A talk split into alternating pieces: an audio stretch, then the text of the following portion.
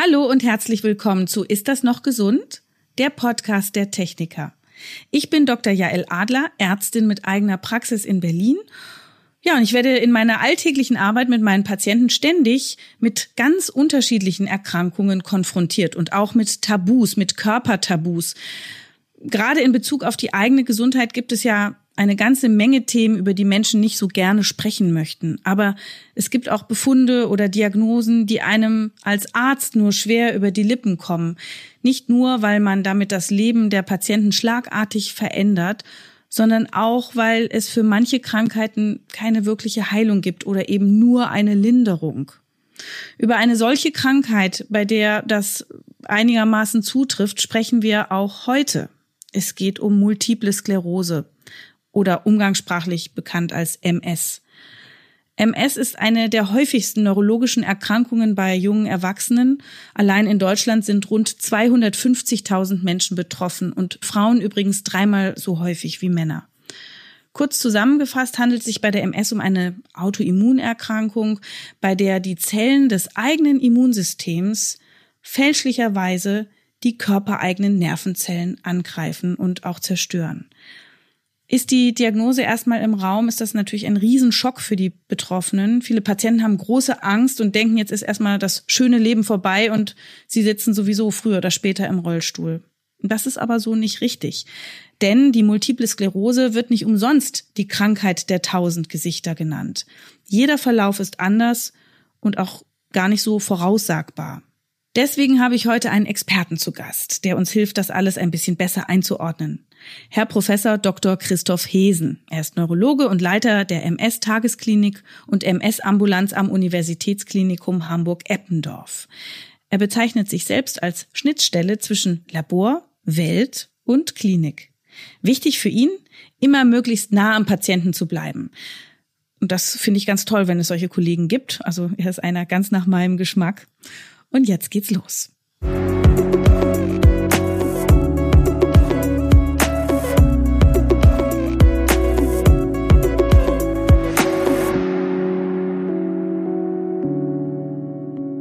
Herr Professor Dr. Hesen. Herzlich willkommen und danke, dass Sie sich für uns Zeit nehmen. Hallo. Kribbeln in den Fingern, unerklärliche Müdigkeit, plötzliche Sehstörungen. Solche Symptome können ja auch ganz harmlos sein, aber können sie auch ein Zeichen für eine beginnende multiple Sklerose sein? Wann sollte man zum Arzt? Welche Symptome sind da ein Alarmzeichen? Ja, das ist schon gleich eine schwierige Frage zu Beginn, weil äh, Kribbeln und Missempfindungen und Müdigkeit hat wahrscheinlich jeder von uns äh, schon mal erlebt. Und ähm, die Frage, wann da ein Profi mit ins Boot äh, kommt, kann man natürlich beantworten, äh, wenn es sehr schwere Symptome sind. Also wenn ich morgens aufwache und nicht mehr sehe auf einem Auge oder wenn ich plötzlich das Wasser nicht mehr halten kann oder wenn ich wackelig gehe, äh, wenn ich eine Seite gar nicht mehr spüre. Das sind sicher Konstellationen, wo man sagt, da muss der Arzt zeitnah her. Ähm, aber wenn das eben feine Symptome sind, also ein bisschen kribbeln, was mal kommt und mal geht, äh, ähm, dann ist das alles in so einem Grauzonenbereich, wo es dann aber wichtig ist, ähm, irgendwann sich einen Gesprächspartner zu holen, um das im besten Fall dann irgendwie der Hausarzt oder Allgemeinarzt, der mit einem das abwägt, ob man jetzt einen Experten, Neurologen braucht, äh, den man dann darüber hinaus ins Boot holt. Und da sieht man eben auch schon, dass schon ab dem frühen Beginn und die MS eben schon sehr vielschichtig ist. Es gibt Leute, die haben ganz feine Symptome, ignorieren die über Jahre und bei anderen ist es so beeindruckend, dass sie nach äh, wenigen Stunden in der Notaufnahme im Krankenhaus sitzen. Wie sieht es denn eigentlich aus mit Möglichkeiten der Früherkennung? Gibt es sowas auch bei der MS? Ja, das hat sich dramatisch verändert, ähm, dadurch, dass wir in den letzten zehn Jahren mehrfach die Diagnosekriterien verändert haben, weil wir gemerkt haben, äh, dass wir mit dem, vor allen Dingen mit dem Instrument der Kernspintomographie, was ja eine bildgebende Untersuchung ist mit einem Magnetfeld, wo man sehr äh, genaue Strukturen des Gehirns sich angucken kann, dass wir da relativ gut ähm, ein typisches Muster erkennen können, was auf eine MS äh, hindeutet, so dass wir eigentlich immer schneller, immer früher die Diagnose stellen können. Das hat Vorteile wie Nachteile. Es hat Vorteile, weil man sich früh eine Klarheit verschafft, was ist das eigentlich, weswegen ich dauernd irgendwie hier und da Probleme habe. Äh, auf der anderen Seite aber dann eben auch dazu führt, dass man mit der Last dieser Diagnose äh, leben muss. Und es gibt Leute, die äh, im Nachhinein froh waren, dass sie zehn Jahre nicht wussten, dass sie MS haben äh, und andere, die eben erlöst sind, wenn endlich klar ist, was die Erklärung ist. Ich finde das mit der frühen Diagnostik insofern ein bisschen schwierig, als man natürlich bei einer Erkrankung wo man eine Heilung hat, äh, sagen muss, je früher man es feststellt, desto besser. Bei einer Erkrankung, die man nur bremsen kann, ist das nicht so ganz einfach zu beantworten, ob das wirklich das Beste ist, das ganz früh zu wissen. Also das heißt, MS kann man tatsächlich nicht heilen. So ist es. Noch nicht. Die Multiple Sklerose ist ja trotz allem äh, ganz schlecht verstanden. Wie Sie vorhin schon gesagt haben, äh, gibt es wahnsinnig unterschiedliche Verläufe und die einen merken die Erkrankung ihr Leben lang nicht und da stellt man sie zufällig fest und andere sind nach fünf Jahren im Pflegeheim. Und das sind wahrscheinlich doch ganz schön unterschiedliche Prozesse, die dazu führen und Faktoren, die wir nur ansatzweise verstanden haben. Das gipfelt darin, dass man sich äh, äh, bis heute auch noch nicht klar ist, ob die MS wirklich eine Autoimmunerkrankung ist. Es kann sein, dass primär es ein Digger degenerativen oder ein Virusbefall des Nervensystems gibt, der dann als Folge dieser Autoimmunreaktion auslöst. Also wir haben ganz, ganz viele offene Fragen äh, und solange man die Erkrankung nicht verstanden hat, ist es natürlich auch ganz schwer, sie wirklich zu heilen. Wir haben natürlich super viele Medikamente, zugelassene Medikamente, jetzt 16, ähm, mit denen wir sehr gut äh, die entzündliche Komponente der Erkrankung äh, bremsen können, aber zum Beispiel die Degeneration, das die Folge von Entzündung Entzündung. Da sind wir, wenn wir ehrlich sind, ganz am Anfang. Können Sie uns mal erklären, was genau passiert? Also was passiert mit den Nerven? Wo greift was an und was können Sie da erkennen? Angenommen, Sie wären jetzt ein Pathologe, also ein Gewebekundler. Ähm, was im Kern der multiplen Sklerose steht, äh, ist die sogenannte Demyelisierung, das heißt die Attacke auf die Isolationsschicht der Nervenzellen, die kaputt geht. Und das kann man sich ja wirklich so vorstellen wie ein Stromkabel. Wenn das keine Isolierung mehr hat, dann leitet es keine Impulse mehr. Äh, und das ist äh, ein Kern Phänomen der Pathologie, also dessen, was man sieht bei der multiplen Sklerose. Man hat aber mit der Zeit festgestellt, dass eben nicht nur die Isolation kaputt geht, sondern die Nervenzellen selber und diese Kabel, äh, also das Innere der Kabel, sozusagen die Ader, äh, auch direkt attackiert wird. Also man weiß inzwischen, dass nicht nach 20 Jahren erst, sondern schon ganz früh auch Nervenzellen kaputt gehen, sodass ein Parallelprozess von einerseits Attacke auf die Isolierschicht und auf die Nervenzellen stattfindet. Und das sind verschiedene Immunzellen, die eine Rolle spielen. Da dachte man lange Zeit, das sind jetzt die sogenannten T-Lymphozyten vor allen Dingen. Seit einigen Jahren sind jetzt die B-Lymphozyten auch in Mode gekommen. Ich bin gespannt, was es in zehn Jahren sein wird. Also das drückt eben halt auch aus, dass wir ganz viele Sachen eben nicht richtig gut verstanden haben und es wahrscheinlich eben ein Zusammenwirken sehr vieler verschiedener Faktoren ist, die äh, letztendlich zu diesen Phänomenen führen. Das Nervensystem besteht ja aus mehreren Teilen. Es gibt das Gehirn, es gibt das Rückenmark, es gibt diese Kabel, die in der Peripherie des Körpers laufen. Welche Nerven sind denn jetzt besonders betroffen? Ganz wichtig ist, dass die MS eine Erkrankung des zentralen Nervensystems ist, also Gehirn und Rückenmark sind betroffen, nicht der Verlauf der Nerven in der Peripherie, also am Arm oder Bein. Und deswegen ähm, kann man, um die MS zu diagnostizieren, nur ähm, sich eine Klarheit verschaffen, wenn man eben Rückenmark und das Gehirn untersucht. Und das macht man vorzugsweise mit der Kernspintomographie. Äh, in Ergänzung ist halt das Nervenwasser noch wichtig. Der Liquor, den man im Rücken abnimmt, ist ja eine relativ ungefährliche Untersuchungen. Das Nervenwasser umströmt ja das gesamte Gehirn und Rückenmark und da kann man eben sehr feine Entzündungsreaktionen nachweisen, die eben relativ typisch für die MS sind. Sie haben uns erzählt, dass man womöglich daran denkt, dass es auch eine Viruserkrankung sein kann. Wie kommt man denn da drauf? Hat man Viren entdeckt, so direkt und pur, oder, oder findet man im Erbgut von Nervenzellen eingebautes Virusmaterial? Oder wie kommen Sie da drauf? Das hat eine ganz lange Vorgeschichte und es gab verschiedenste Viren und auch Bakterien, die als Trigger der MS immer wieder vermutet wurden, zum Teil beruhend darauf, äh, dass man eben MS in bestimmten Regionen verstärkt gesehen hat, also in gemäßigten Breiten mehr als äh, um den Äquator und sich dann überlegt hat, okay, gibt es irgendwelche Erreger, die da gerade in diesen Breiten vorkommen? Man hat sich Immunreaktionen angeguckt gegen Viren. Interessanterweise hat man zum Beispiel im Nervenwasser bei MS eine erhöhte Aktivierung von Immunantworten gegen Masern, Röteln und Zosterviren, was überhaupt nicht heißt, dass diese Viren diese Erkrankungen machen, aber wir wissen in der Neurologie, dass wir eine, haben wir eine Reihe von Erkrankungen, wo bedingt durch einen Infekt das Nervensystem vorübergehend Ausfallserscheinungen hat. Das sind oft Dinge, die dann nach vier Wochen, drei Monaten oder kürzerer Zeit abgeschlossen sind, aber das sind alles so Hinweise. Wir haben zum Beispiel, das ist vielleicht der härteste Virushinweis, äh, eine überzufällige Häufung von ähm, pfeifischen Drüsenfieber oder Epstein-Barr-Virus-Erkrankungen bei MS-Patienten. Die sind fast alle positiv und sehr viele von denen haben auch wirklich eine aktive äh, Mononukleose oder pfeifisches Drüsenfieber durchgemacht. Dieses Virus, wissen wir, ist äh, sehr gern in Immunzellen anwesend. Wie das aber dann MS macht, ist nicht verstanden. Aber es sind alles so Bruchstücke, die dafür sprechen, dass Viren möglicherweise eine Rolle spielen könnten in der Entstehung. Aber das eine Virus ist bis heute nicht gefunden. Wie ist es mit Corona? Haben Sie da auch schon irgendwelche Verbindungen entdeckt? Nicht, dass ich wüsste, dass es irgendeine gibt und die, der Corona-Befall des Nervensystems der interessiert natürlich die Neurologen und da gibt es eine Reihe von Forschern, die das sich sehr genau angeguckt haben, unter anderem auch unsere Neuropathologen mit dem Pathologen hier in der Uniklinik und da sieht man eben, ja, Folgeerscheinungen von Virus, wenn der Gesamtkörper krank ist, aber das ist eine Mitreaktion des Gehirns wie auch des Herzens oder der Niere, ähm, dass wir jetzt eine spezifische äh, Corona-Anfälligkeit des Gehirns oder spezifische Phänomene da haben, äh, ist Quatsch äh, oder haben wir keinen Anhalt und dass das gar jetzt MS triggert, äh, dafür gibt's kein Indiz. Und dann habe ich ja mal auf einem Kongress gehört, äh, MS, da diskutiert man, ob es was mit Zivilisationskrankheit zu tun hat oder auch mit Vitamin D, dass da irgendwas im Raume steht. Ist das noch aktuell oder ist das wieder weg vom Tisch?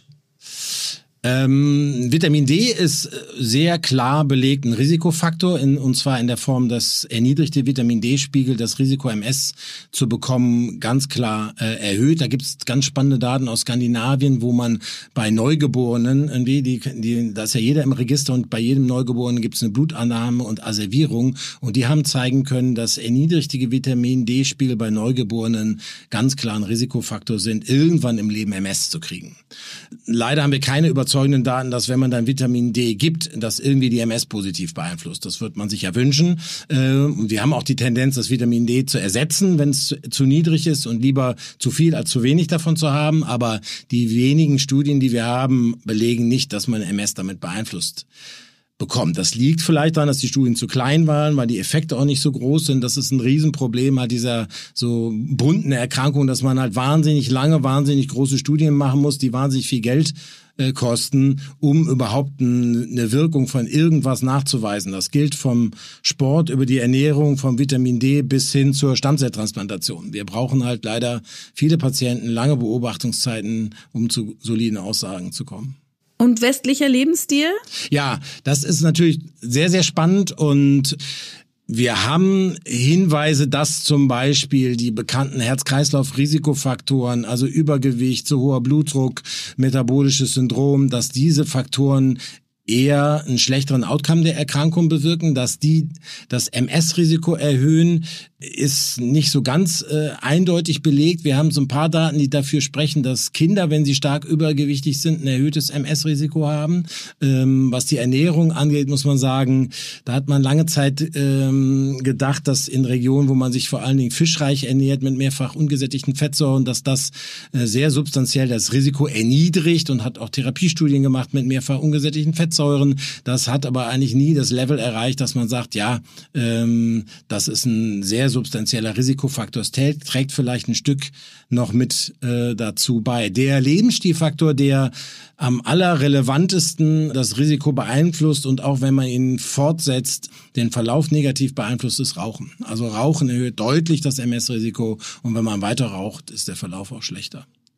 Ja, genau. Jetzt kommen wir mal zum Verlauf. Mhm. Es gibt ganz unterschiedliche Verlaufsformen. Mhm. Können Sie da ein bisschen was zu sagen und auch, ob es irgendwie gutartige oder bösartigere MS-Sorten gibt? Ähm, sehr spannendes Thema und im dauernden Wandel begriffen, weil wir einfach inzwischen gemerkt haben, dass was wir als Verlauf erleben, wahrscheinlich nur sehr, äh, nur sehr unvollkommen das abbildet, was im Körper stattfindet.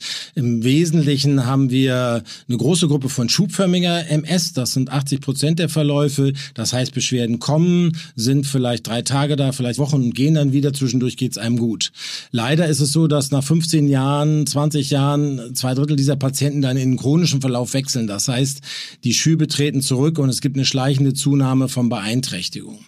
Es gibt Patienten, die haben aber so einen chronischen Verlauf von Beginn an, wo einfach ganz langsam, manchmal fast unmerklich das Gehen schlechter wird. Das sind Verläufe, wo man dachte, sind wahrscheinlich doch weniger entzündlich, sind auch eher ältere Patienten, sind auch eher da mehr Männer als Frauen oder es ist gleicher verteilt. Das ist nicht ganz genau verstanden und ähm, damit haben wir halt letztendlich drei Verlaufsformen, also schubförmige MS, die oft in eine sekundäre sekundär chronische übergeht und die primär chronische MS. Und jetzt gibt's alle Varianten auch dazwischen. Es gibt Leute, die haben einen Schub und ab dann einen chronischen Verlauf oder haben zwei Schübe, ab dann einen chronischen Verlauf. Ja, zusätzlich kompliziert wird's äh, dadurch, dass wir eben gutartige und bösartige MS möglicherweise unterscheiden können, wobei sich die Fachgesellschaften sehr darüber streiten, äh, ob man diese Terminologie überhaupt anwenden kann, weil es nicht so ganz einfach ist, das auch zu definieren. Das Problem ist, dass solche Patienten mit gutartigen Verläufen Verläufen im Zweifelsfall gar nichts merken von der Erkrankung äh, oder ganz wenig, damit nicht mal zum Arzt gehen, geschweige denn zum Neurologen oder gar in der Uniklinik, um an irgendeiner Studie teilzunehmen. Und das Gleiche kann passieren für, mit Patienten, die ganz schwere Verläufe haben, die ganz schnell dann eben auch mit größten Mühen nur noch zum Arzt kommen und sich auch nicht auf die Reise machen zu einem Schwerpunktzentrum. Das heißt, hier brauchen wir eigentlich mehr Studien und Daten, die wirklich in der Bevölkerung sehr, äh, sehr genau nachfragen, wer hat hier MS und wie ist der Verlauf. Das ist aber auch nicht unbrisant, denn wenn ich jetzt alle Hausarztpraxen anlaufen würde und da die Register durchkämme und gucke, wer könnte eine MS haben und lade die alle zum Kernspin ein, ähm, das ist keine gute Idee. Da macht man die Leute krank und sie haben eine gute gutartige MS. Also das ist methodisch äh, äh, ein Riesendilemma. Und wir haben äh, auf der anderen Seite diese immer mehr verfeinerten Diagnosekriterien. Das heißt, wahrscheinlich ist es eben so, dass wir auch mehr gutartige Verläufe feststellen. Und ähm, das ist eigentlich für die Beratung der Patienten eine ganz, ganz wichtige Information, eine Idee zu kriegen. Ich finde immer, äh, es ist mit einer der wichtigsten Dinge in dieser Diagnosephase der MS ist das Prinzip Hoffnung. Ähm, und es gibt bei der MS ganz viel Gründe, bei vielen Patienten früh erstmal davon davon auszugehen, dass das kein bösartiger Verlauf ist und dass man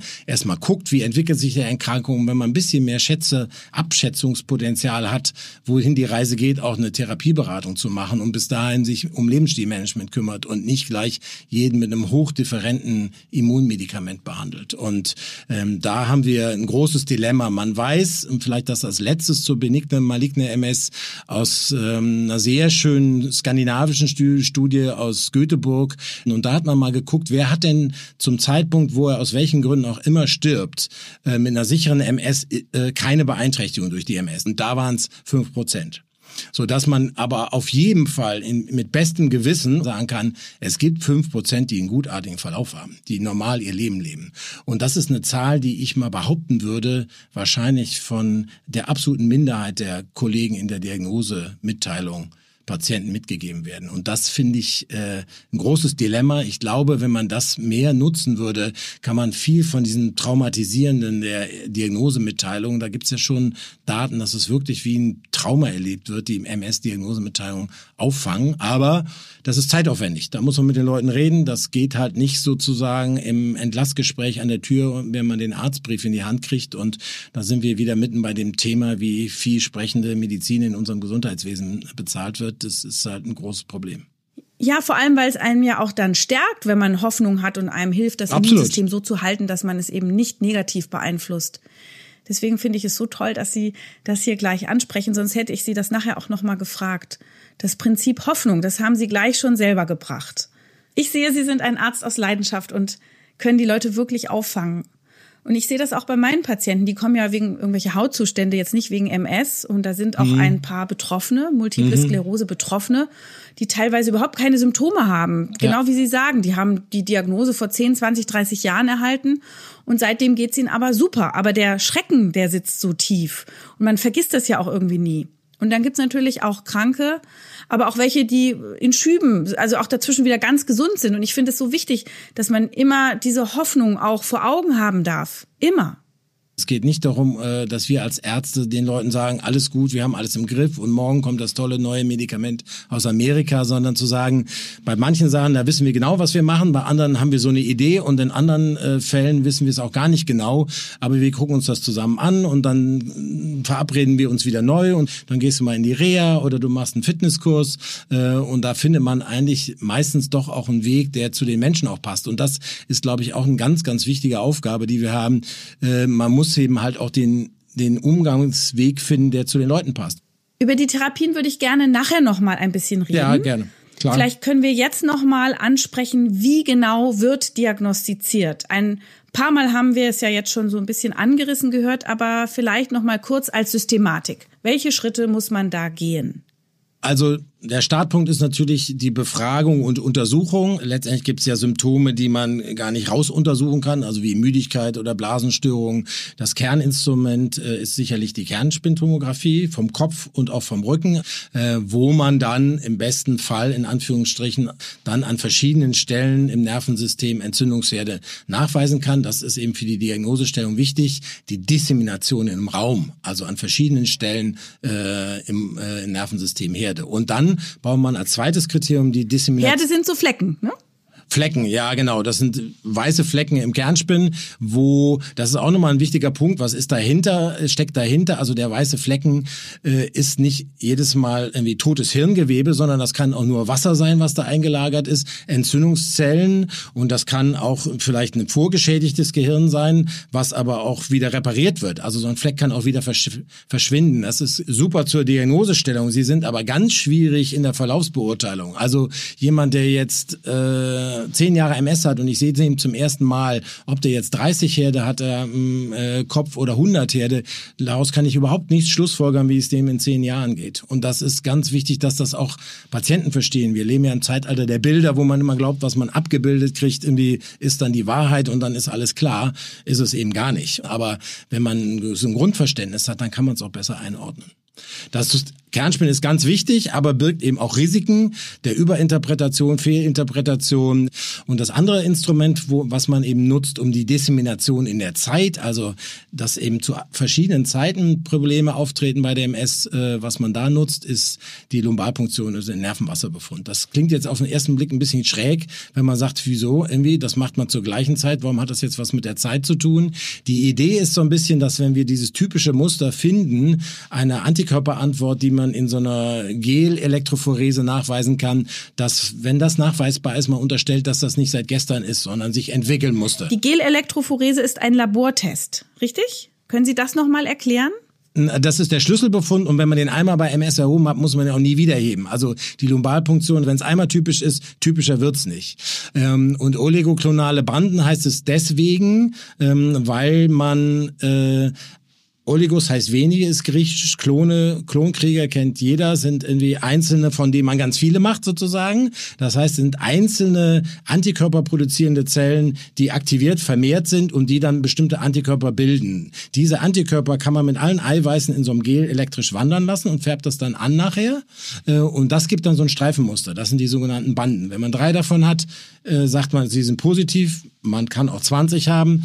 Keine Angst, das heißt nicht, dass die Prognose viel schlechter ist. Auch das korreliert nicht miteinander weil diese Banden ganz viele Antikörper beinhalten, zum Beispiel gegen Masern, Röteln, Virus, wie ich das eben schon gesagt habe. Oder vielleicht auch ein Autoantikörper dabei, aber es ist eine unspezifische Aktivierung im Nervensystem, die man nachweisen kann. Und die leider auch nicht nur beim MS auftritt, sondern auch zum Beispiel bei einer Zeckenbiss-Borrelien-Infektion kann man auch Banden haben. Deswegen ist eben ganz wichtig, dass man nicht sagt, ich habe ein typisches Kernspinn und, und Banden im Liquor, jetzt kann das nur MS sein und nichts anderes, sondern man muss schon überlegen, passt der Restkontext. Und wenn das ein Förster ist, der irgendwie gerade äh, vor vier Wochen irgendwie ähm, einen Zeckenbiss hatte und ein Erythema chronicum migrans, irgendwie, dann sollte man tunlichst die Borrelien... Die Wanderröte. Äh, äh, die Wanderröte, genau, an die Dermatologin. Ähm, dann sollte man tunlichst irgendwie natürlich nach den Borrelien gucken. Wir machen das zum Beispiel standardmäßig wie die meisten Kliniken, dass wir die Borrelien, also den Zeckenbisserreger, immer mit ausschließen. Das kann man solide machen mit Tests aus dem Nervenwasser und aus dem Blut äh, und dann kann man das in Anführungsstrichen auch abhaken.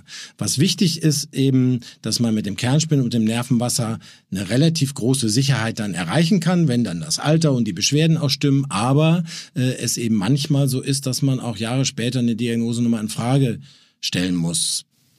Welche Beschwerden und Einschränkungen hat denn ein Betroffener zu erwarten im Laufe seines Lebens? Was sind so die klassischen Symptome? Zu Beginn sind es oft eben Sehstörungen, Missempfindungen, Blasenstörungen, manchmal auch eine Schwäche und Unsicherheit. Wenn der Verlauf länger ist, dann sind die, die Beschwerden, die vorherrschen, Müdigkeit, Probleme mit dem Laufen, äh, Spastik auch und äh, Blasenstörungen. Das sind die drei die eigentlich am häufigsten sind. Und das zeigt schon so ein bisschen auch wieder ein neues Feld, wo wir Schwierigkeiten haben. Gerade diese Müdigkeit ist was, was man eben ganz schlecht messen kann bei der MS und wo wir ganz schwierig auch nur Hilfsmittel an Start bringen, wo wir keine Medikamente haben, die funktionieren. Ähm, ein Rollstuhl fürs Denken gibt's nicht. Wenn man nicht mehr laufen kann, dann kann man eine Menge kompensieren durch Hilfsmittel, zum Beispiel Rollstuhl. Aber wenn ich eben nicht mehr denken kann, wird's eben ganz schwierig, weiter zu arbeiten zum Beispiel. Natürlich gibt's hm, ganz viel mehr Beschwerden, gerade in diesem Bereich der versteckten Symptome wie die Müdigkeit ähm, und die kognitiven Störungen gibt's halt auch noch Depressionen. Also Kognitive Störung bedeutet? Hirnleistungsstörungen, die eben, also können bedingt sein durch das Fatigue, dadurch, dass ich nach 20 Minuten einfach mich nicht mehr konzentrieren kann. Aber sie können eben halt auch unabhängig von dieser Ermüdbarkeit Merkfähigkeitsstörungen, Aufmerksamkeitsstörungen äh, beinhalten, die eben dazu führen, äh, bis hin in, die, in das Sozialleben hinein, dass man Schwierigkeiten kriegt. Ja, wenn mein Partner irgendwie merkt, dass ich alles sehr schnell wieder vergesse, was er mir erzählt hat, dann fragt er sich auch, bin ich dem nicht wichtig oder warum vergisst er das alles? Menschen mit MS haben wir, das hat eine Psychologin bei mir äh, rausgefunden, auch Schwierigkeiten der sozialen Wahrnehmung. Also mhm. Gesichter richtig zu interpretieren, irgendwie äh, Emotionsausdrücke, wenn man da genau hinguckt, gibt es da Patienten, die da Defizite entwickeln was meistens nicht so dramatisch ist, dass das Sozialleben überhaupt nicht geht, aber wenn man dann eine fortgeschrittene MS hat, noch mehr angewiesen ist auf die Interaktion und soziale äh, Kontakt, dann ist das vielleicht eben dann doch relevant, äh, kann man auch ein Stück coachen und therapieren. Und in dieser Trias, wie ich das so immer nenne, irgendwie von versteckten Beschwerden, von Müdigkeit, Kognition, also Hirnleistung, ist das dritte halt noch die Depression. Also die reaktive Depression, die damit zu tun hat, dass ich eben merke, was alles nicht mehr geht irgendwie in meinem Leben oder dass ich einfach mit dieser Unsicherheit nicht klarkomme. Möglicherweise gibt es aber auch noch eine Komponente, die durch die Entzündung im Gehirn selbst hervorgerufen wird. Es ist ganz auffällig, dass MS-Patienten mehr Depressionen haben als zum Beispiel Patienten mit Amyotropher Lateralsklerose, was eine viel verheerendere Erkrankung ist, wo man nach relativ absehbarer Zeit stirbt und man sich so ein bisschen fragt, woran liegt denn das, dass MS-Patienten mhm. eben im Leben so viel Depressionen entwickeln, was einmal mehr zeigt, wie wichtig es ist, sich um diese, diesen Beschwerdekomplex eben auch zu kümmern. So, wo finden Betroffene dann Hilfe? Im besten Fall gibt's natürlich einen Hausarzt, der fit und kompetent ist, der sozusagen versucht, äh, den Patient da auf den richtigen Weg zu bringen. Und dann braucht's einen Neurologen, der die Diagnostik macht. Und äh, natürlich kann ein allgemeiner Neurologe eine MS diagnostizieren und auch begleiten.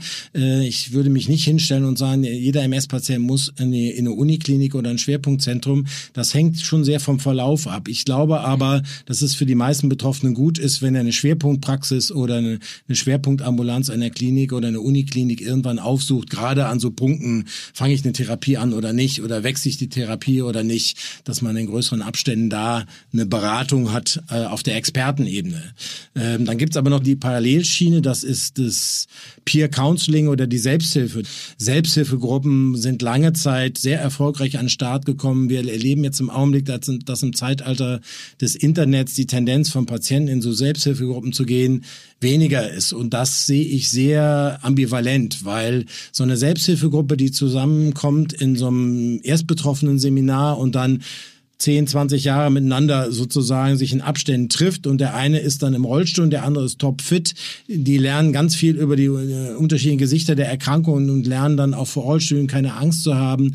Wenn ich da in irgendwelchen Chatforen bin, irgendwie, dann kann ich eben sehr schnell das Unangenehme auch wegklicken. Ich habe wahrscheinlich keinen, der, mit dem ich da zehn Jahre gemeinsam unterwegs bin, ob wirklich die ganzen die sicherlich auch hilfreich sind, diese digitalen Mittel, das ersetzen, was so eine äh, Verbindlichkeit einer persönlichen Gruppe ist, ähm, finde ich sehr fraglich. Da gibt's aber eine Menge an Tools und äh, natürlich gibt's eine Menge von äh, Plattformen im Netz, von Patienten-Accounts, äh, wo äh, eben Rat und Tat und Austausch möglich sind, immer mit dem Risiko, dass das natürlich keiner filtert und kommentiert und manchmal dann eben auch sehr schräge Dinge im Internet äh, mhm verbreitet werden. Ähm, aber es ist, finde ich, sehr nachvollziehbar, dass ein Patient eben nicht nur den Rat eines erfahrenen Arztes haben will, sondern auch äh, von Gleichgesinnten, die in einer ähnlichen Situation sind. Was haben die eigentlich gemacht? Und Ziel müsste eigentlich sein, viel mehr systematischer solche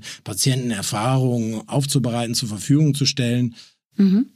Dann kommen wir mal so ein bisschen jetzt in Richtung Therapie auch. Mhm.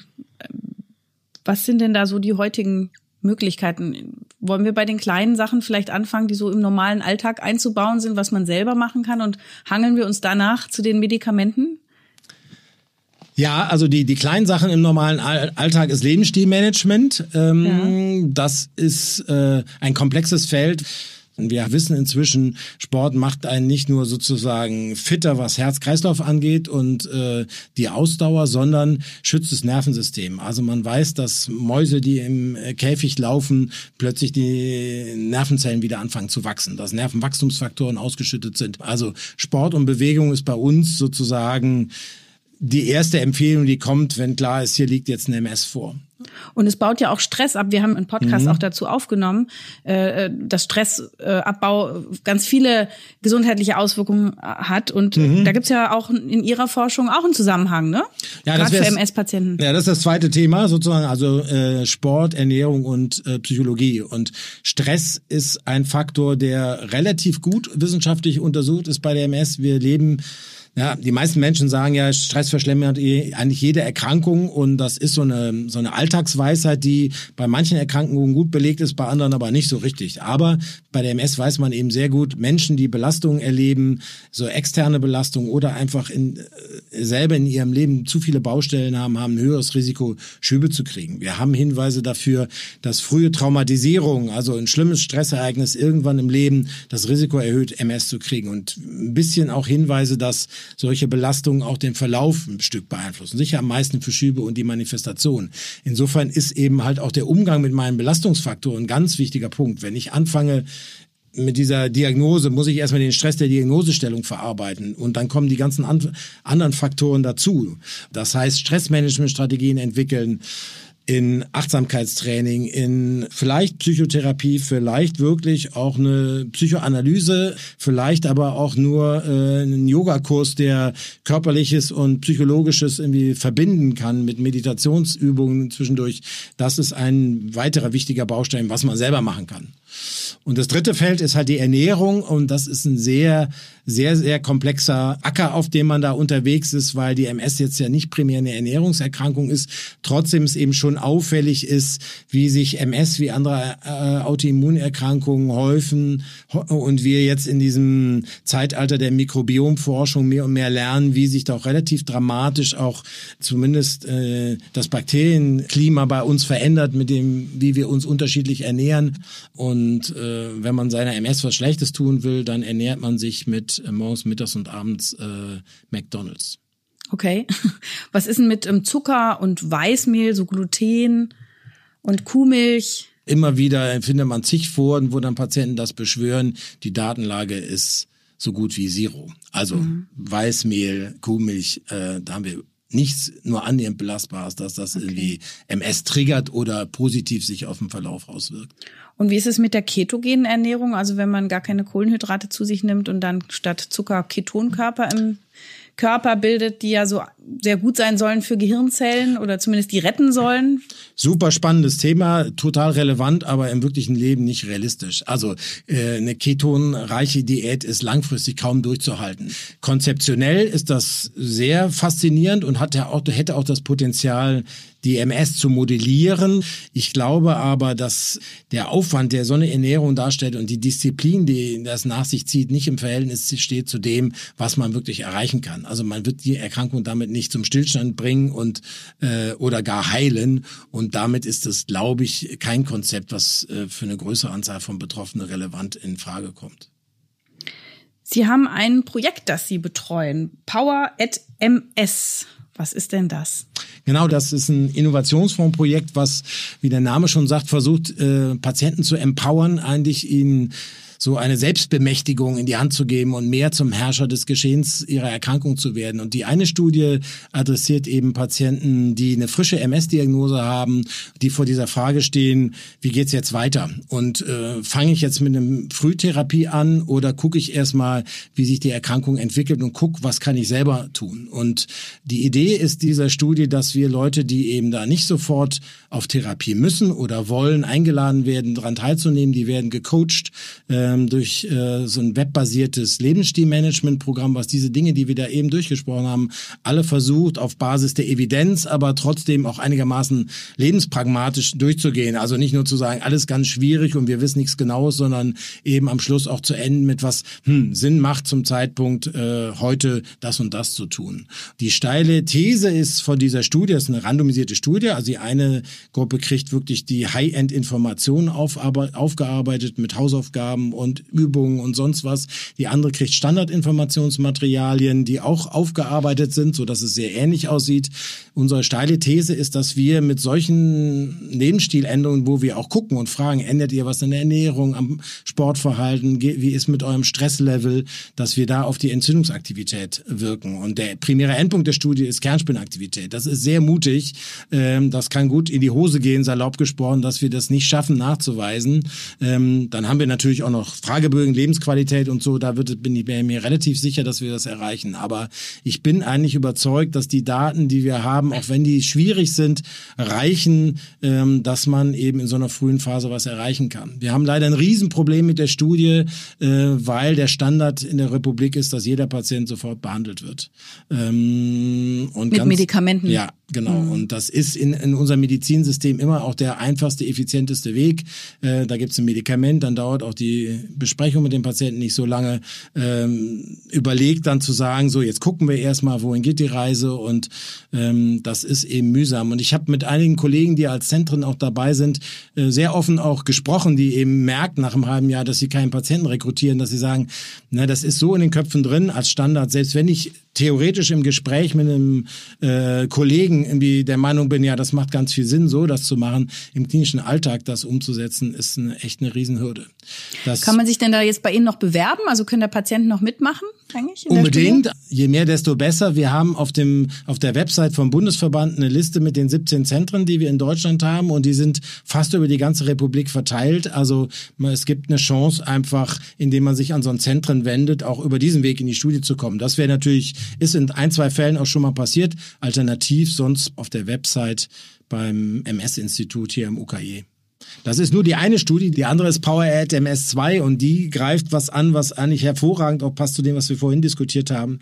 Wir haben eigentlich 2008 schon mal eine Studie gemacht, wo wir Patienten äh, gecoacht haben und äh, in so einem Gruppentraining zum Thema Umgang mit Schüben. Diese Schübe der MS können ja völlig aus heiterem Himmel kommen. Ich bin auf dem Tauchurlaub in den Mal auf den Malediven und plötzlich wache ich auf und meine Beine sind taub. So, da habe ich keinen Neurologen und auch kein Cortison. Der Standard-MS-Patient verfällt in Panik und äh, versucht, seine Reiseorganisationsfirma zu erreichen, um schnell zurückzufahren. Das ist Quatsch. Also die äh, Schubtherapie führt nur dazu, dass was schneller wieder besser wird, was auch von selber besser wird. Ne? Also insofern kann ich mich sehr wohl auf den Standpunkt stellen, hm, das ist jetzt doof mit den tauben Beinen, aber solange ich noch tauchen kann, tauche ich mal weiter. Ähm, und man kann diese Kortisontherapien auch als orale Therapien durchführen. Also man Tabletten. muss nicht eine Infusion, man kann Tabletten nehmen, bis dahin gehen, dass wenn man um Risiken Bescheid weiß, man sich auch Tabletten mitnehmen kann in Urlaub und selber entscheiden, okay, es ist Zeit für Cortison. Und was wir in der Studie gemacht haben, wir haben Patienten beraten darüber und informiert, Ähm, und was wir gesehen haben 2008 schon, dass die Patienten weniger behandelt haben, eher mal Tabletten genommen haben, nicht ins Krankenhaus gegangen sind und na, was das Spannendste war, und das war gar nicht Ziel der Studie, die hatten sogar weniger Schübe. Meine psychoneuroimmunologische Arbeitshypothese ist, Zusammenhang Seele und Körper, das mehr an Kontrolle, was ich in die Hand kriege, auch das hat schon möglicherweise Effekt auf die, den Entzündungsprozess bei der Erkrankung. Das muss man nur mal überprüfen, irgendwie. Äh, das ist, war ein Nebenbefund, aber zeigt so ein bisschen das Potenzial, was in Verhalten und Umgang mit äh, Erkrankungen besteht. Sie sprechen mir ja sehr aus dem Herzen. Ich habe gerade ein Buch veröffentlicht, da geht es genau um dasselbe, mhm. dass man eben das Gespräch äh, als ganz zentrales Heilmittel nimmt, das Schaffen einer Vertrauensbasis, das Arbeiten im Team, dass Patienten nicht nur einfach der Spielball sind, sondern aktiv mit einsteigen können, ähm, selber Verantwortung mit übernehmen, empowered sind, verstehen, was sie haben und damit auch selber arbeiten können. Also das sind äh, also nicht nur Aufklärung, sondern wirklich auch ne, sozusagen sie befähigen auch mit ihre eigenen Ärzte und Heiler zu sein. Und äh, mir scheint, dass wir da beide äh, ins selbe Horn blasen. Das gefällt Absolut. mir ziemlich gut, was Sie da gesagt ja, haben. Aber es heißt eben halt auch Verantwortung übernehmen. Also es kann halt nicht sein, dass man mitreden will und wenn es dann Probleme gibt, dann ist der Arzt doch schuld. Und genau. da muss man irgendwie halt sich auch klar sein, auch wenn wir jetzt ein Patientenrechtegesetz haben, wenn man sagt, wir wollen die Kommunikation auf Augenhöhe und Information und gleichberechtigtes Entscheiden, muss auch noch mehr passieren, dass dann eben auch klar ist, ja, irgendwie du hast das mitentschieden und jetzt ist es leider irgendwie nicht so gut gelaufen. Ähm, da muss man dann eben auch sagen, hm, dann machen wir es jetzt anders. Kann ich, habe ich gerade gestern so ein Beispiel gehabt von einem Studenten, der seine Therapie, in seinen Therapiewechsel hinausgezögert hat, und gesagt hat, hm, das ist jetzt so ein bisschen heikel irgendwie, äh, das eine Medikament weg, das andere noch nicht da und hat jetzt einen Schub gehabt irgendwie und es ging ihm nicht gut und da haben wir gestern drüber gesprochen und dann war ihm, hat er aber auch klar gesagt, ja, ich habe mich aber eben auch so positioniert gehabt und das ist jetzt so ein bisschen der Preis gewesen, ist jetzt nicht ganz schlimm, aber das ist eben wichtig, dass äh, das heißt immer auch Verantwortungsübernahme. Ne? Wie sieht's denn jetzt aus mit medikamentösen Therapien? Da gibt's auch eine ganze Reihe bewährter und aber auch neumodischer Substanzen. Ja, die Medikamentenlandschaft hat äh, dramatisch zugenommen. Also als ich angefangen habe in Neurologie, das war 1993, da gab es kein zugelassenes Medikament. Jetzt haben wir 16 bis 18 Medikamente. Es gibt die alten Basistherapeutika, ist Kategorie 1 und dann gibt's die so ein bisschen dazwischen stehen, zwei und dann gibt's dann die hocheffektiven. Die Medikamente unterscheiden sich dadurch, dass es welche gibt, die sehr fein das Immunsystem beeinflussen, sodass man es kaum messen kann. Die machen ein bisschen was, sind ziemlich sicher, äh, haben aber irgendwie den Haken, dass man sie spritzen muss, so Alltagsnebenwirkungen und Unverträglichkeiten mit sich bringen.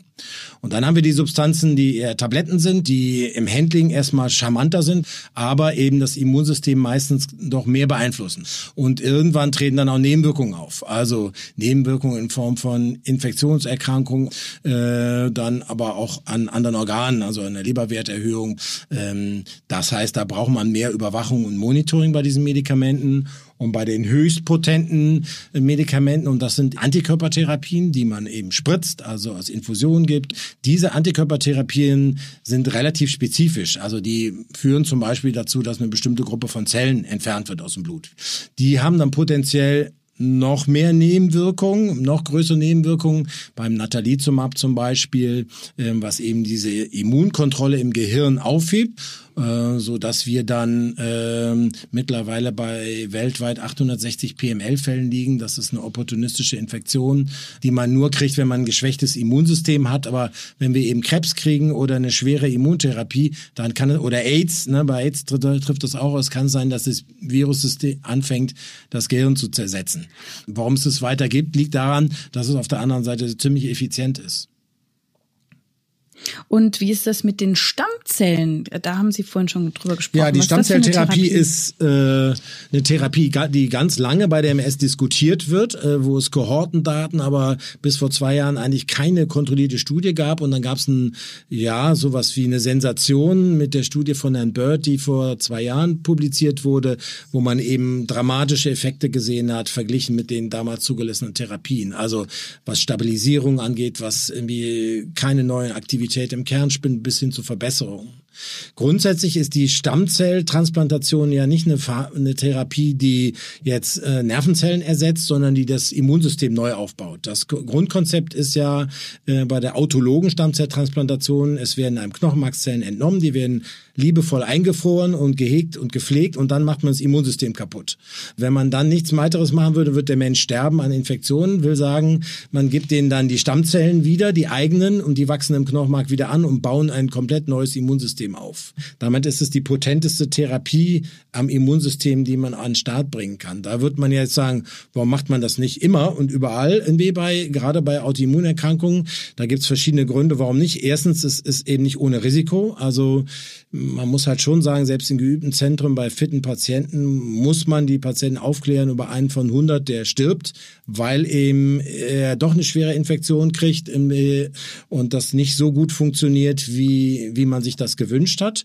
Wobei man sagen muss, in Europa sind in den letzten zehn Jahren von den jungen typischen Patienten keine mehr gestorben, aber es ist potenziell lebensbedrohlich. Und das andere ist, dass eben diese Autoimmunität auch nicht die ganze Wirklichkeit der MS ist. Und bei uns melden sich dann ja immer die Patienten, die seit 20 Jahren MS haben, schwerst beeinträchtigt sind und sagen, jetzt ist mir das Risiko egal. Ja, aber das wird ihnen nicht helfen, weil die Stammzelltransplantation hilft in dem Stadium, wo eine hochentzündliche MS sich entwickelt, will sagen relativ früh. Und da gibt es dann manchmal manchmal aber dramatische Verbesserungen. Also wir haben ja 20 Patienten transplantiert in Hamburg, das ist nicht viel, aber die meiste Erfahrung, die es in Deutschland gibt dazu. Und da haben wir Leute, die einfach irgendwie, nachdem sie es gemacht haben, jetzt nichts mehr haben. Ne? Wir haben Leute, die haben sich auch weiter verschlechtert. Also, äh, aber wenn man das früh bei jungen Menschen, wo man eben auch ausreichend sicher ist, das ist eine aggressive MS, macht, hat es ein Riesenpotenzial.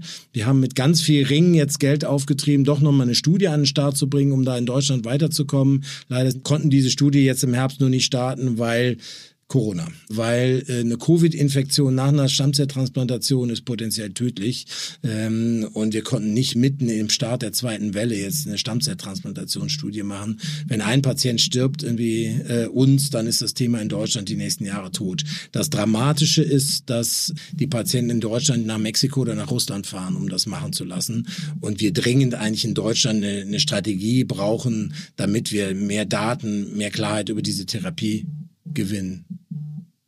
Ähm, Sie sagten, einer von 100 Patienten haben äh, einen tödlichen Verlauf nach einer Stammzelltransplantation tatsächlich? Also in dem europäischen Knochenmarksregister gab es, glaube ich, seit 2000 keinen Toten mehr, äh, wenn er denn die, die Diagnosekriterien äh, erfüllt. Ich bin relativ sicher und da würden die Transplanteure in Europa, zumindest unser im UKE sagen, wenn, wenn das der Patient ist, um die 30 mit einer hochaggressiven MS ohne Vorerkrankung, ist die Wahrscheinlichkeit, dass er der einer Mortalität ganz sicher niedriger und die ist dann eine auf tausend vielleicht, aber sie ist nicht null.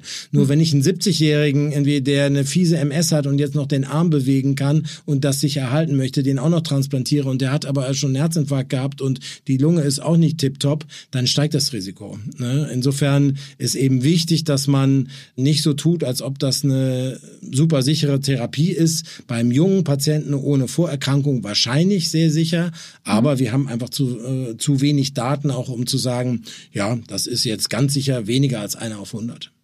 Also Cortison hat gar nicht mehr so einen hohen Stellenwert. Cortison hatte einen Stellenwert vor 40 Jahren aus Ratlosigkeit. Damit konnte man Schübe behandeln, aber den Verlauf der MS beeinflusst man nicht damit. Mhm. Zum Schluss habe ich noch eine Frage. Äh, es sind doch eine ganze Menge mehr Frauen betroffen von der mhm. multiplen Sklerose. Äh, hat das was mit den Hormonen zu tun und was muss man denen raten, auch gerade im Hinblick auf eine Schwangerschaft? Ja, das ist ein, sehr, sehr spannendes Thema. Mehr Frauen sind betroffen und äh, es sieht ja so aus, als ob dieses Missverhältnis Männer-Frauen sogar noch mehr wird. Also es werden tendenziell noch mehr Frauen, die betroffen sind über die letzten Jahre mit der Zunahme der Häufigkeit der MS. Ähm, das ist Gegenstand auch von wissenschaftlichen Bemühungen. Es gibt ja ähm, UKE, eine, eine Forschergruppe, die, die mit dieser Immuntoleranz beschäftigt zwischen Männern und Frauen. Und man weiß inzwischen doch äh, ganz gut, dass es feine Unterschiede in der Immunregulation zwischen Männern und Frauen gibt. Die sind nur mit sehr komplexen Methoden nachzuweisen, aber die sprechen äh, dafür, dass bestimmte Autoimmunerkrankungen möglicherweise dann eben äh, eher bei Frauen auftreten als bei Männern. Das hat wahrscheinlich hormonelle Gründe, wobei es wahrscheinlich noch andere Faktoren gibt vom X X-Chromosom abgelesen oder von zwei X-Chromosomen abgelesen, die die Frauen ja haben, die da zusätzlich eine Rolle spielen. Man weiß aber auch, dass diese hormonellen Faktoren auf der anderen Seite auch wieder schützendes Potenzial haben. Ja, man hat sowohl Estrogene als auch Testosteron in Studien eingesetzt und hat eben sogar positive Effekte nachweisen können. Wir wissen, dass Estrogene wahrscheinlich Nervenzellen auch ein Stück weit schützen. Also einerseits Risikoerhöhung, aber andererseits gerade die destruktive Komponente von MS eher positiv oder eher bremsen. Und dann ist es vielleicht sogar so, dass die Männer, wenn sie dann zwar seltener MS kriegen, eher dann einen schlechteren Verlauf haben, äh, dass das vielleicht auch an diesen hormonellen Faktoren liegt. Also da gibt's wahrscheinlich eine Bedeutung. Warum das dann mehr wird jetzt über die Zeit, hängt vielleicht zusammen mit Kontrazeptiva, hängt vielleicht damit zusammen, dass die Frauen weniger Kinder kriegen und später Kinder kriegen, äh, hängt zusammen vielleicht mit Hormonen in der Ernährung, im Trinkwasser. Das ist ganz viel Spekulation und unklar. In der Schwangerschaft, äh, und das ist natürlich ein hochkomplexes Feld, natürlich wollen MS-kranke Frauen auch Kinder kriegen und das erwischt ja Frauen im Alter, irgendwie, wo man sein Leben plant und auch Kinder. Da sind die wichtigsten Botschaften und da sind wir auch in einem Projekt zugange, wo wir so ein Entscheidungscoaching für Patienten entwickeln, ähm, das ist ein Projekt von Frau Rahn, die so eine Nachwuchsgruppe da hat. Ähm, erstens, das Risiko, MS weiterzugeben an die Kinder ist relativ gering. Also das sollte einen nicht hindern, Kinder äh, zu zeigen. Zweitens, die Schwangerschaft hat im, äh, keinen Einfluss auf den Verlauf der MS-Erkrankung. Also man weiß, dass die Schwangerschaft selber äh, eher kontrollierend ist. Das heißt, irgendwie man hat weniger Entzündungsaktivität, was auch wieder spannend ist fürs Entwickeln von Therapien. Also man könnte so salopp sagen, eine der besten MS-Therapien ist Schwangerschaft. Das Dumme ist nur, danach ist der Effekt wieder weg sozusagen. Mhm. Eine Zeit lang dachte man, äh, nach der Schwangerschaft gibt es so einen Rebound und alles wird ganz schlimm und dann ist der positive Effekt aus der Schwangerschaft wird dann negativ kompensiert und da gibt es ganz spannende neue Daten, die dafür sprechen, dass das wahrscheinlich so nicht der Fall ist und erst recht nicht der Fall ist, wenn die Frauen stillen ähm, ganz spannend. Wenn Sie sich was wünschen könnten, was fehlt noch in der MS-Therapie? Gibt es da Perspektiven, Träume? Ja, neben dem Etablieren dieses Lebensstilmanagement als Standard Krankenkassenleistung, dass jeder seinen Psychotherapeuten, seinen Sportcoach und seinen Ernährungscoach kriegt, brauchen wir, glaube ich, eine sehr gut akzeptable, milde, sichere Therapie für eher gutartige Verläufe. Da haben wir mal den Weihrauch untersucht, äh, haben kämpfen seit Jahren um Folgestudie, es will keiner bezahlen. Sehr spannende Boswellia, Substanz. Ne? Ja, genau. Äh, mhm. Weihrauchsäuren sind sehr spannend, antientzündlich, am besten noch mit Kurkumin kombiniert, aber muss man untersuchen und kann man nicht einfach den Leuten irgendwie verschreiben. Ähm, also sowas etablieren zusätzlich als Therapie und ich bin, was die Stammzellen davon überzeugt, dass wir das dringend irgendwie äh, evaluieren müssen. Wenn ich eine schwere MS hätte, dann würde ich mich ganz sicher Stammzell transplantieren lassen. Und ohne, dass man Angst hat, dass man das durch das Immunsystem, das man gerade platt gemacht hat, dann wieder neu bekommt durch dieselben Stammzellen, weil die sind ja die eigenen. Da, das ist keine Befürchtung. Äh, da haben Sie natürlich völlig recht. Die genetischen Lasten, die hatten dann die alten wieder und die Erkrankung ist damit auch nicht weg. Aber ne, Allogen, also wenn man Fremdspender äh, Knochenmark nimmt, dann gibt es noch viel mehr Risiken. Also ja, im Idealfall kann man die MS-Gene dann eliminieren aus den Stammzellen Zellen. Das werde ich ja wahrscheinlich nicht mehr erleben, dass es äh, dauert. Herr Professor Hesen, Sie haben, glaube ich, allen Hörern geschafft, auch Mut zu machen und zu zeigen, dass das eine sehr stark beforschte Diagnose ist und ähm, mhm. immer Chancen sind und auch Chancen, dass man selber eine ganze Menge schaffen kann. Das fand Absolut. ich wirklich sehr aufschlussreich. Vielen Dank für das Gespräch. Bitte gerne. Das war's für heute. In 14 Tagen erscheint die nächste Folge von Ist das noch gesund? Vielleicht habt ihr bis dahin ja ein paar Minuten Zeit, uns in eurer Podcast-App zu bewerten. Und wenn ihr Fragen habt oder Kritik oder Themenvorschläge, dann freuen wir uns, wenn ihr uns schreibt, gerne an podcast.tk.de oder auch auf Facebook und Instagram ähm, auf den Kanälen der Techniker. Ich sage danke fürs Zuhören und bis zum nächsten Mal. Das war Ist das noch gesund? Der Gesundheitspodcast der Techniker. Alle zwei Wochen bekommt ihr hier auf dem Podcast-Kanal eine neue Folge zu hören. Welche Themen wir als nächstes behandeln, erfahrt ihr im Newsletter der Techniker. Danke fürs Zuhören und bis zum nächsten Mal.